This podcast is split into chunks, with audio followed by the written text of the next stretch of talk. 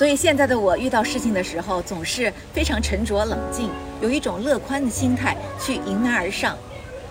乐观主义者呢，他会让生活所受到的挫折和艰辛作为一种人生的体验和学习的一种经验，即使在最悲凉的时候，也会有勇气地告诉我，一切都会改变，明天一定会更好。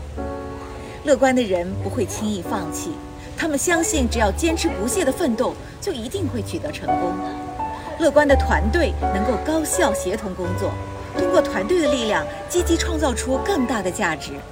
正是抱着这种心态，我变成了现在充满能量的我，